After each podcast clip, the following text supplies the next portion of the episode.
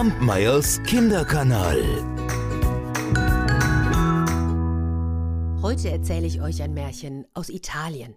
Es war einmal ein Junge, der wurde Piccino gerufen, weil er so klein war. Und Piccino bedeutet Winzling. Eines Tages sagte seine Mutter: Piccino, wisch den Boden, wisch, komm, ich gebe dir dafür einen Soldo. Piccino wischte den Boden und erhielt einen Soldo. Was soll ich mir davon kaufen, Mutter? Nun, mein Sohn, kauf dir Nüsse. Nein, sagte Piccino, die haben zu viel Schale. Dann kauf dir Orangen. Nein, die haben auch zu viel Schale. Ich werde mir Pfirsiche kaufen. Und so machte er es. Dann setzte er sich ans Fenster und begann die Pfirsiche zu essen. Draußen kam ein Orko vorbei. Wisst ihr, was ein Orko ist? Ein Orko ist ein Riese.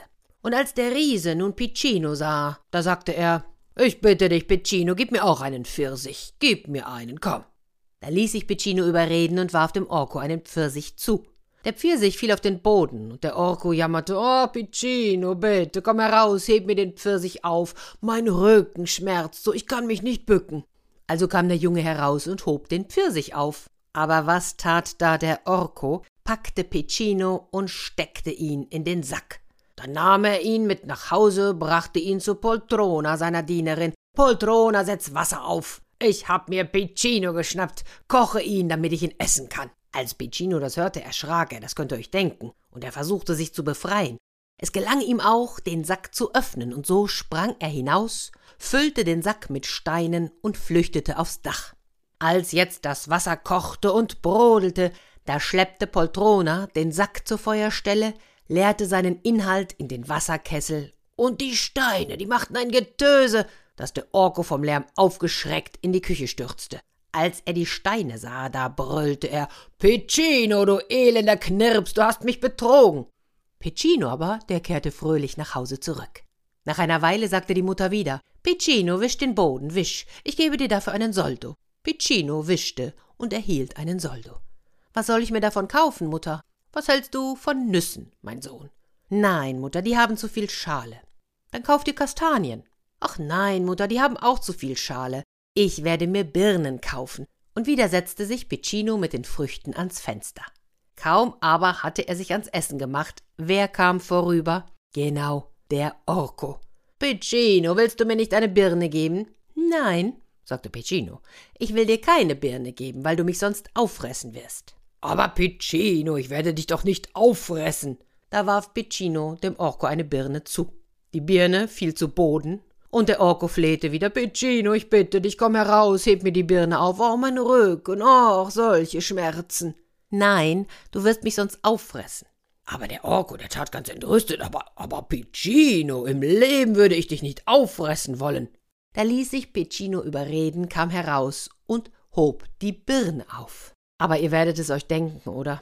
Der Orko steckte Piccino in den Sack, verschnürte ihn und brachte ihn nach Hause. Poltrona, hol den Kessel, setz Wasser auf. Ich hab mir den Piccino wieder geschnappt. Poltrona setzte den Kessel auf, füllte ihn mit Wasser und zu guter Letzt holte sie Piccino aus dem Sack. Los, in den Kessel mit dir. Aber wie soll ich das machen, Poltrona? Wie soll ich denn bloß in den Kessel? Zuerst mit den Füßen oder mit dem Kopf? Du musst es mir vormachen. Und Poltrona machte es ihm vor. Schwerfällig stieg sie in den Kessel. Während das Wasser kochte, deckte Piccino den Tisch. Und als der Orko nach Hause kam, setzte er sich zu Tisch und fing an zu essen. Oh, hm, wie gut schmeckt Piccino.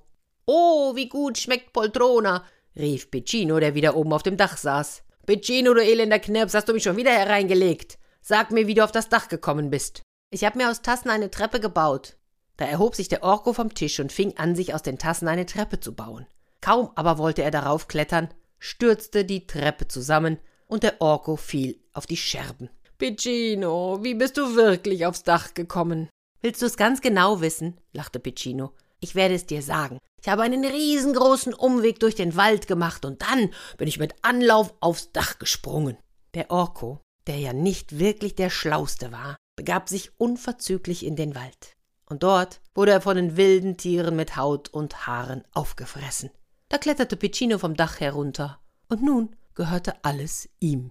Verratet ihr mir, wie euch dieses Märchen gefallen hat? Das würde mich wirklich interessieren. Schreibt mir doch gerne eine E-Mail an kinderkanal.alexandraerzählt.de oder über Instagram an Kampmeyers Kinderkanal. Ich freue mich drauf. Bis nächste Woche. Kampmeyers Kinderkanal.